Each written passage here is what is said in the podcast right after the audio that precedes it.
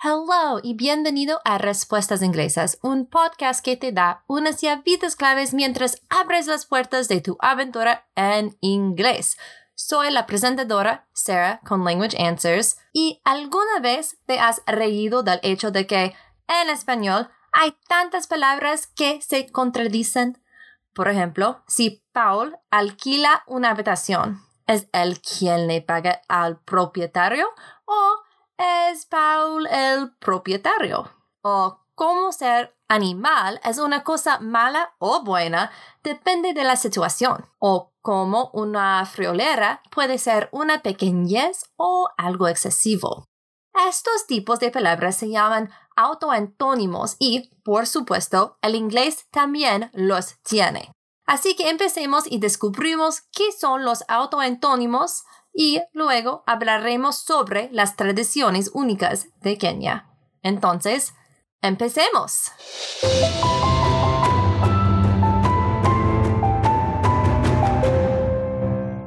¿Qué son los autoantónimos? En pocas palabras, un autoantónimo o una enantiosemías es una palabra que tiene dos significados que se contradicen. En inglés, este tipo de palabra se llama contronym o antagonym o auto-antonym, porque es un self-antonym, ¿no?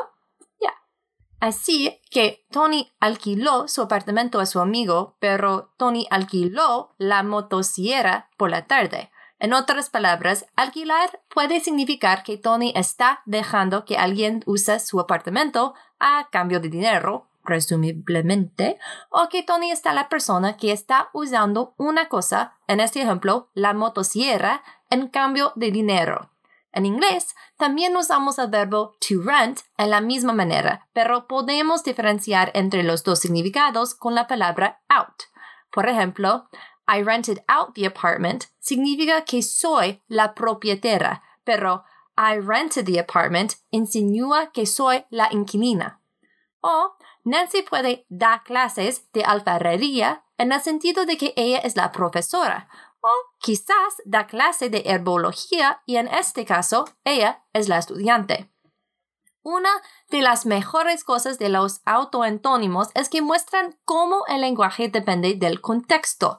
Después de todo, ¿con qué frecuencia piensas en el hecho de que una persona puede ignorar a algo porque no quiere reconocer su existencia, pero también en otras circunstancias esta persona ignorar algo porque no sabe que existe.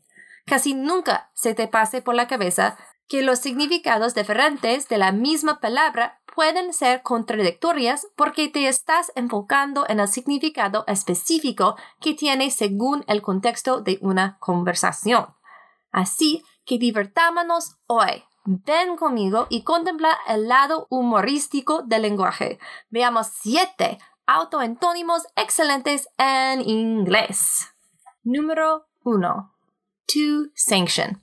Esta palabra puede significar aprobar algo. Por ejemplo, The king sanctioned the duke's actions. El rey sancionó las acciones del duque. The king sanctioned the duke's actions. El rey sancionó las acciones del duque. Pero también puede significar castigar a alguien por sus acciones, al igual que en español con sancionar, tiene esos dos significados contradictorios. Por ejemplo, Europe has sanctioned Russia for its war in Ukraine. Europa ha sancionado a Rusia por su guerra en Ucrania. Europe has sanctioned Russia for its war in Ukraine. Europa ha sancionado a Rusia por su guerra en Ucrania. Número 2. Custom. Esto puede referirse a los hábitos tradicionales y generales de un pueblo, grupo o cultura. Por ejemplo, it is the custom in America to eat hot dogs on the 4th of July. Es un costumbre en los Estados Unidos comer perritos calientes el 4 de julio. It is the custom in America to eat hot dogs on the 4th of July. Es un costumbre en los Estados Unidos comer perritos calientes el 4 de julio. Pero también puede significar que algo está hecho en una manera especial y para una persona específica. Por ejemplo, he ordered a custom door with intricate woodworking and a golden doorknob. Pidió una puerta personalizada con carpintería intrincada y un pomo dorado. He ordered a custom door with intricate woodworking and a golden doorknob. Pidió una puerta personalizada con carpintería intrincada y un pomo dorado. Número 3. Apology.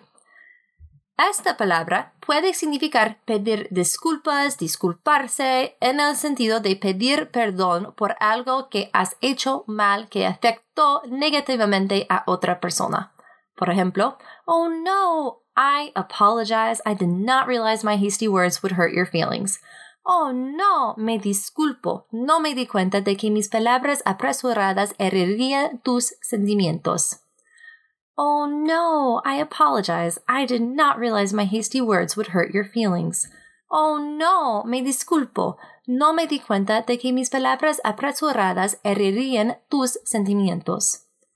Pero también puede significar dar una defensa de algo. Es por eso que la industria de la investigación cristiana se conoce como apologética o apologetics, ya que se enfoca en analizar la verdad de las doctrinas cristianas y las declaraciones bíblicas. Si alguna vez quieres comprobarla en inglés, un buen lugar para empezar es alwaysbeready.com. alwaysbeready.com. Pero de toda manera, un ejemplo de apology con este significado es The student presented his apology for the resurrection. El estudiante presentó su apología de la resurrección.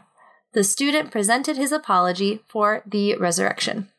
El estudiante presentó su apología de la resurrección. Número 4. To dust. Este verbo puede significar quitar pequeñas partículas de algo, normalmente de los muebles. Por ejemplo, I dusted the bookcase and mantle before my in-laws came over. Saqué el polvo de la librería y la repisa de la chimenea antes de que vinieran mis suegros. I dusted the bookcase and mantle before my in-laws came over. Saqué el polvo de la librería y la repisa de la chimenea antes de que vinieran mis suegros. Pero también puede significar agregar partículas diminutas a algo, como rociar azúcar sobre la comida. Por ejemplo, he lightly dusted the cookies with powdered sugar espolvoreó ligeramente las galletas con azúcar glass. He lightly dusted the cookies with powdered sugar. Espolvoreó ligeramente las galletas con azúcar glass. Número 5. To bolt. Si bien el sustantivo puede significar muchas cosas, como una medida de tela o una barra de metal que se usa para asegurar las puertas, el verbo to bolt puede significar asegurar una puerta con la barra de metal para asegurarse de que nadie pueda entrar. Por ejemplo, she ran home and bolted the door, afraid someone was following her. Corrió a casa y echó el cerrojo a la puerta, temerosa de que alguien la siguiera. She ran home and bolted the door, afraid someone was following her. Corrió a casa y echó el cerrojo a la puerta, temerosa de que alguien la siguiera pero también puede significar huir muy rápido de un lugar. Por ejemplo, he bolted into the woods, hoping to break away from his captors. Él salió disparado hacia el bosque, con la esperanza de escapar de sus captores. He bolted into the woods, hoping to break away from his captors. Él salió disparado hacia el bosque con la esperanza de escapar de sus captores. Número 6 to screen. Este verbo puede significar proteger algo u ocultarlo. Por ejemplo, we put a special cover on our car window to screen the baby from the sun. Ponemos una cubierta especial en la ventana de nuestro auto para proteger a la bebé del sol. We put a special cover on our car window to screen the baby from the sun. Ponemos una cubierta especial en la ventana de nuestro auto para proteger a la bebé del sol pero también puede significar mostrar algo. Cuando pienso en este significado, principalmente pienso en películas. Por ejemplo, there's a special screening of the new anime movie at the local theater tonight. hay una proyección especial de la nueva película de anime en el teatro local esta noche. There's a special screening of the new anime movie at the local theater tonight. Hay una proyección especial de la nueva película de anime en el teatro local esta noche. Y finalmente, número 7. Sanguine. Este es quizás mi autoantónimo favorito. Por un lado, significa alguien que está seguro de su optimismo y o esperanza. Por ejemplo, Mark was sanguine about winning the tournament on Friday. Mark pareció optimista de ganar el torneo el viernes. Mark was sanguine about winning the tournament on Friday. Mark pareció optimista de ganar el torneo del viernes. Pero también puede referirse a alguien que es violente, sanguinario. Por ejemplo, the sanguine warriors would not be satisfied until blood had been shed. Los guerreros sanguinarios no estarían satisfechos hasta que se derramara sangre. The sanguine warriors would not be satisfied until blood had been shed. Los guerreros sanguinarios no estarían satisfechos hasta que se derramara sangre. Es bastante impresionante que una palabra puede tener dos significados tan extremos.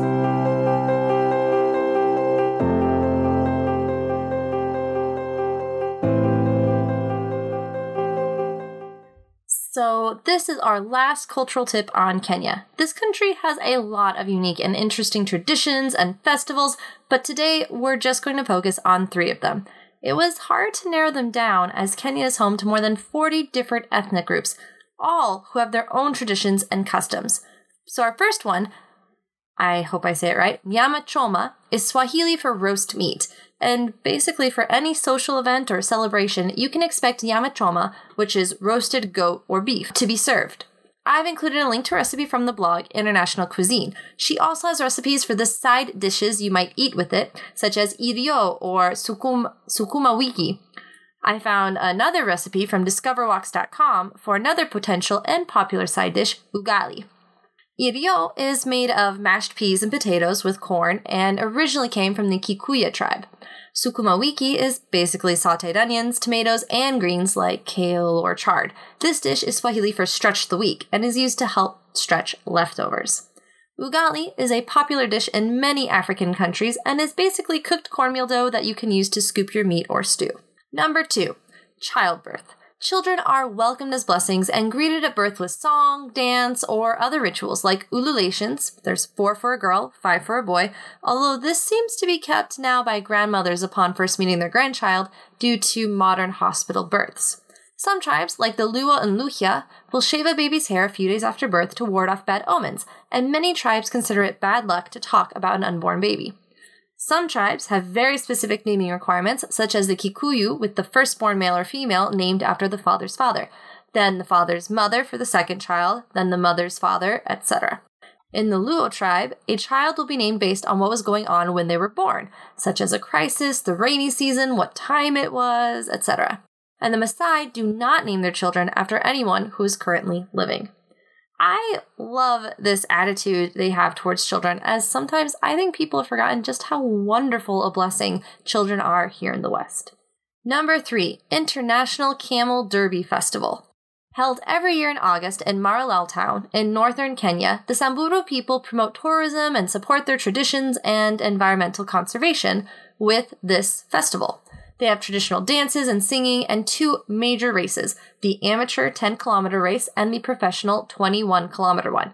There are monetary prizes for first, second, and third place. And if you would like to see more about the race, aka camel racing, check out the links in the show notes to the video by Yibo. This event helps bring some lightheartedness and celebration to an area that is known for violence and tension. So if you want to see more reasons as to why people celebrate it and how it helps with the peace, as well as more singing, dancing, and camels, check out the other video, of course, links are in the show notes, by CGTN Africa.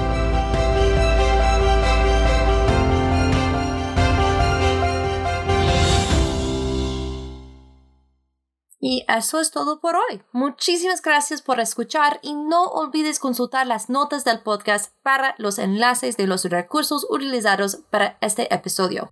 Y si prefieres leer una transcripción, aproximada del episodio de hoy, puedes visitar el blog de este episodio. Y si te gustó este episodio, házmelo saber y deja un comentario positivo y suscríbete para no perder ningún episodio. Me encantaría ayudarte en tu travesía de inglés. Así que si tienes alguna pregunta sobre el episodio de hoy o incluso sobre la cultura o la gramática inglesas, puedes contactarme en contact at languageanswers.com o visitar mi sitio web para obtener más información en www.languageanswers.com. También puedes ponerte en contacto conmigo en relación con mis servicios de traducción de español a inglés, redacción técnica, edición y creación de contenido en inglés o incluso consultas de idiomas y tutoría para ti o tu negocio. Por favor, recuerda, aprender un idioma es una travesía para toda la vida. Entonces, embrace it, enjoy it, and share it. Nos vemos en dos semanas. Hasta luego. thank you